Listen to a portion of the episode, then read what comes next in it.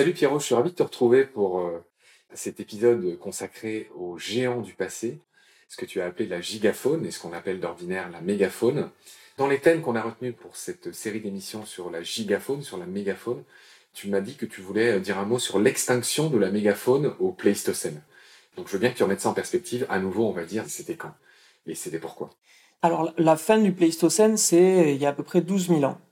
Et c'est un moment où on va voir pratiquement sous toutes les latitudes et dans toutes les masses continentales des espèces de grande taille qui constituent la mégafaune ou ce que j'appelle la gigafaune, vraiment des espèces de très très grande taille. Pardonne-moi de t'interrompre. Pourquoi toi tu dis la gigafaune? Parce que la mégafaune, en fait, c'est pas si superlatif que ça. La mégafaune, c'est plus de 45 kilos. Et plus de 45 kilos, ben, un mouton, c'est 45 kilos. On va pas trouver ça complètement spectaculaire, hein, un mouton. Donc, pour toi, la gigafaune, c'est par exemple le mégacérops ou... Euh, c'est ceux qui constituent les méga-herbivores, qui sont arbitrairement au-delà de 1000 kilos, mais pas seulement. Pardonne-moi, ça fait une double interruption, mais qui me paraît importante de préciser ici. C'est que sur Terre, tu l'as évoqué à plusieurs reprises, il y a des limites qui sont biomécaniques. C'est-à-dire que le plus lourd animal actuel, c'est l'éléphant qui doit faire 4 ou 5 tonnes, je ne sais pas exactement, et que les gens s'imaginent à peu près la, la taille qu'il fait. Dans les océans, où les animaux sont portés par l'eau. Le plus grand et le plus lourd animal actuel, c'est la baleine bleue, qui peut faire, je crois, jusqu'à 200 tonnes. C'est ça, 180 tonnes, et c'est difficile à estimer parce qu'on n'a pas de balance pour euh, oui, cette masse. Très juste, très juste ce que tu dis. Et par le passé, sur Terre, il y a eu des animaux beaucoup plus grands et beaucoup plus lourds que les éléphants. Il y a eu les fameux diplodocus. Donc on a pu faire encore mieux. il y a eu diplodocus, il y a eu les séismosaures, les ultrasaures. Oui qui ont des noms justement très évocateurs de leur masse et de leur taille. C'était quoi les masses?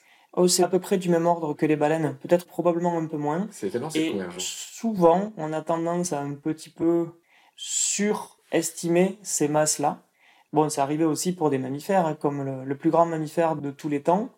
On dit souvent que c'est euh, Baluchiterium, le Paraceratherium, un rhinocéros sans cornes qui vivait dans l'Oligocène d'Asie. Quelle époque Oligocène? Oligocène, c'est entre 34 et 23 millions d'années. Avant le Pléistocène. C'est bien avant le Pléistocène et c'est au beau milieu de l'ère tertiaire, c'est-à-dire entre la disparition des dinosaures non aviens, disparition des dinosaures sans les oiseaux. Moins 65 millions d'années. Moins 65 millions d'années, et puis aujourd'hui, globalement. Au beau milieu. D'accord, ok. Pas encore d'humains, plus de dinosaures. Alors Balouchiter qui tire son nom de la région où il a été trouvé. Du Balouchistan. Balouchistan qui est une province euh, peuplée de Balouches c'est à la fois en Afghanistan, en Iran et au Pakistan. C'est une contrée qui a été euh, écartelée, notamment au moment de la partition britannique. Comme le Kurdistan. Comme le Kurdistan. Et d'ailleurs, les Kurdes sont issus de la tribu courte, qui sont des Balouches. Ok, bon. Encore une sublime digression, mais qui n'est pas dans le thème d'aujourd'hui. Tu me parlais du balouchitaire. Alors, le balouchitaire, il a été découvert au Balouchistan, dans une contrée qui s'appelle le pays Boukti. Et cet animal, il a été décrit en 1908 sous le nom de Paraceratherium bouktiense, c'est-à-dire le presque rhinocéros sans cornes trouvé dans la région de Deraboukti. Cette région de Deraboukti, elle est peuplée jusqu'à aujourd'hui par le peuple Boukti, qui sont des Balouches. Et de 1908 à 1995, aucun chercheur n'a été autorisé à aller sur le terrain. Jamais, aucun. En 1995, un paléontologue français, Jean-Loup Welcome, a réussi, accompagné par Léonard Gainsbourg, qui était professeur au Muséum national d'histoire naturelle à Paris, et accompagné aussi par Francis Duranton, dont on a déjà parlé, l'actuel directeur du Muséum d'histoire naturelle de Toulouse. On salue tous les deux au passage. Ces trois chercheurs ont réussi l'exploit de retourner au Pakistan, au Balouchistan, dans les collines Boukti. Et dès l'année suivante, s'opérait une mission annuelle qui s'appelait la mission paléontologique franco-balouche. J'ai eu la, chance insigne de commencer à y participer en 1997. C'était ma première sortie d'Europe et on a mis trois semaines à pouvoir aller sur le terrain. J'y suis resté trois jours. Tellement il était compliqué d'avoir les papiers déjà à l'époque et c'était avant le 11 septembre. Au final, tu veux dire quoi sur le balouchitaire Le balouchitaire, on l'a retrouvé en 1999. On a retrouvé le gisement originel parce que la tribu ennemie des Boukti avait été pacifiée et il était enfin possible de retourner à cet endroit-là.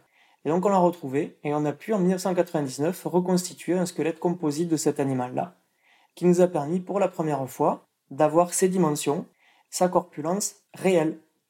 Et on s'est aperçu que c'était un animal effectivement qui faisait 5 mètres au garrot et dont on pouvait imaginer qu'il pesait entre 10 et 15 tonnes, c'est-à-dire trois fois un éléphant actuel. C'est un mammifère? C'est un mammifère, c'est un rhinocéros, sans cornes.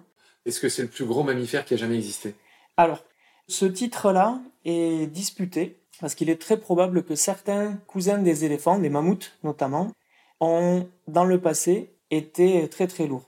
Le baluchitaire, il a cette particularité d'avoir été probablement l'un des plus lourds des mammifères terrestres, avec 10 à 15 tonnes, mais surtout le plus haut des mammifères terrestres. Parce qu'au-delà de son garrot, son épaule à 5 mètres, pour les plus gros individus, en fait, il y a plus de 2 mètres de cou, contrairement aux éléphants qui ont un cou très court. Et en haut de ce cou, on a un crâne qui mesurait 1 mètre 30. Donc c'est un animal, un mammifère, qui était capable peut-être de paître, mais surtout de brouter des feuilles à la cime des arbres à plus de 8 mètres de haut. Donc au troisième étage d'un immeuble haussmannien. Tu racontes bien les choses, mon cher euh, Pierre-Olivier. On arrive tout doucement à la fin de cet épisode, mais du coup, t'as pas fini d'expliquer, à cause de mes interruptions, pardon pour ça, euh, l'extinction de la mégafaune au Pléistocène. On est parti euh, sur plein de trucs, mais... Alors, l'extinction de la mégafaune au Pléistocène... Dont le baluchitaire. Alors, le baluchitaire, il est éteint bien plus tôt. Et il s'est éteint à la limite entre l'Oligocène et le Miocène, donc deux époques géologiques, il y a 23 millions d'années. Ces époques géologiques, elles ont des limites qui ont été définies sur la base de crises biologiques passées. C'est tout simplement parce qu'un monde s'éteint et il est relayé par un nouveau monde. Et c'est ça qui, délimite les différentes C'est ce qui permet de délimiter depuis deux siècles on imagine bien les âges géologiques. Que, que voilà, que c'est les registres fossiles qui permettent de déterminer ça. Exactement. Et donc, tout cela, c'était pour illustrer le fait que la mégafaune s'est éteinte au Pléistocène, peut-être sous l'effet de l'homme, de manière diachrone. Diachrone Diachrone, c'est l'inverse de synchrone. D'accord. Et de manière diachrone, selon les continents, selon les masses continentales ou les îles, avec un rôle plus ou moins marqué de l'homme, selon son degré de colonisation, voire sa capacité technologique. Mais ces extinctions de mégaphones, elles ont eu lieu pratiquement à toutes les limites d'époque géologique, et ce, bien avant que l'homme existe. Oui, on sait tous aujourd'hui, on a tous lu dans la presse qu'on en serait à la sixième extinction de masse. Ça veut bien dire qu'il y en a eu cinq avant. Et bien d'autres. Et bien d'autres. Et donc, je veux bien que très brièvement, tu me parles de ces cinq extinctions d'avant. C'était quand? C'était quoi? Ces cinq extinctions d'avant, le hasard fait bien les choses. Elles sont à la limite entre les ères, déjà. Alors, dans l'ordre, on a une crise à l'Ordovicien, pendant le Paléozoïque, il y a à peu près 480 millions d'années. Ça, c'est la toute première. C'est la toute première de masse. Qui est dû à quoi? Météorite Volcanisme? Changement euh, géodynamique, changement physico-chimique, peut-être volcanisme, probablement un contraste dans les cycles biogéochimiques. Grosso modo, un demi-milliard d'années, première grosse crise. Voilà. Quel pourcentage des espèces vivantes s'éteint? 50, 50% à peu près. Et surtout dans le monde marin. Surtout dans le monde marin. Parce que la biodiversité à l'époque était surtout marine. Oui, il y avait très peu de choses sur Terre. Très peu de choses sur Terre. Il suffit d'imaginer que le pH de l'eau change, et ça va changer considérablement à n'importe quelle époque, tout ce qui est peuplement marin, et notamment pour les organismes qui ont des coquilles, et qui vont pas forcément aussi facilement pouvoir construire leurs coquilles. C'est ce qui se passe aujourd'hui C'est ce qui se passe aujourd'hui. des océans. Et c'est un phénomène récurrent pour des causes distinctes au fil des temps géologiques. Ok. Ensuite, c'est au Dévonien. Donc le Dévonien, il a été décrit initialement dans le Devonshire en, Angleterre. C'était il y a 381 millions d'années à peu près. Et c'est un moment qui a coïncidé avec une apparition qui est très importante pour nous, puisque c'est l'apparition des membres chez les tétrapodes, les vertébrés munis de quatre mains et pieds. Nos ancêtres. Nos, nous autres, les notre ancêtre et nos grands grands oncles et puis ceux des reptiles, des amphibiens. Et donc ces tétrapodes, en fait, ils ont bénéficié, eux, en tant que survivants de la crise. Au Dévonien. Au Dévonien. D'accord. Ensuite, troisième. La troisième, c'est la crise Permien-Trias, 250 millions d'années. Et là, cette crise, c'est la plus drastique, la plus draconienne qui, est, qui ait été enregistrée. 80, 90%. Jusqu'à 90% des espèces dans les mers et on pense à peu près 75% des espèces sur Terre qui ont disparu. Ça sent la météorite. Alors ça sent probablement la météorite, mais les météorites, il en tombe tout le temps, même euh, la semaine dernière sur le Lot-et-Garonne. Ça fait 150 grammes, c'est moins dangereux qu'une météorite de 10 km de diamètre, c'est sûr. Mais beaucoup de volcanisme aussi. Au Permien, il y a ce qu'on appelle les trappes de Sibérie, qui sont un épanchement colossal de volcans en Sibérie, qui couvre une surface à peu près équivalente à 15 fois la, France hexagonale. Donc c'est vraiment gigantesque. Et donc on peut imaginer les panaches de fumée, là encore des pluies acides, une acidification des océans. En même temps, on a des mouvements tectoniques. Tremblements de terre. de terre, de la géodynamique qui change l'équilibre et qui rend instable les environnements à l'échelle globale. Tout ça, ça conduit à... Il en reste deux. Il y a la crise Trias-Jurassique. Donc c'est là encore entre deux grandes époques du secondaire. Il y a à peu près 200 euh, millions d'années. Même cause, mêmes effets. On a toujours de la géodynamique, toujours des volcans, toujours des problèmes physico-chimiques. Et la dernière, la plus célèbre d'entre elles, c'est la crise moins de 65 millions d'années, avec la disparition des dinosaures, dont seuls survivent les oiseaux. Et là, c'est une météorite. il y a une météorite. On a retrouvé des traces. Oui, mais là encore, on peut avoir euh, des effets confondants. Il y a une météorite, mais cette météorite, elle est tombée dans le Yucatan, dans le golfe du Mexique. Elle aurait pu expliquer euh, une éradication totale du monde vivant. Ça n'a pas du tout été le cas.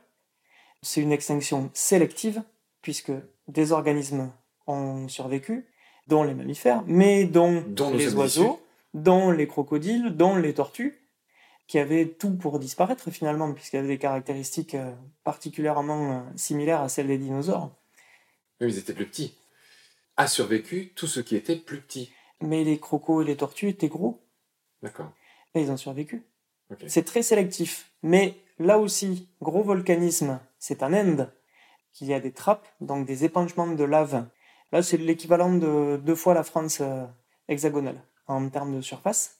À cette époque-là, et en même temps, on a un autre mécanisme, un autre phénomène qui est beaucoup moins évoqué parce que c'est pas spectaculaire et que on adore le spectaculaire, toujours.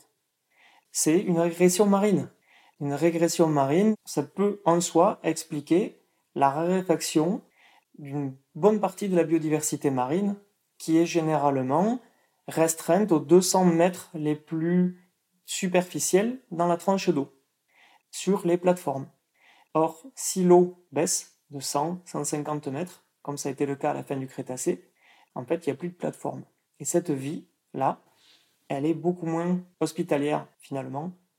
Et on a une érosion de la biodiversité qui va être euh, étagée sur plusieurs centaines de milliers d'années, voire sur des millions d'années. C'est ce qu'on observe dans le registre fossile. Et ça préfigure ce que le volcanisme puis l'astéroïde vont finir d'asséner comme coup de grâce. D'accord, ok. Euh, Pierrot, on a été très très long sur ce troisième épisode. On va remonter, comme on dit. Parlé d'énormément de choses. Merci pour toutes tes lumières. Je te retrouve très vite pour la suite. Prends soin de toi. À bientôt. À bientôt.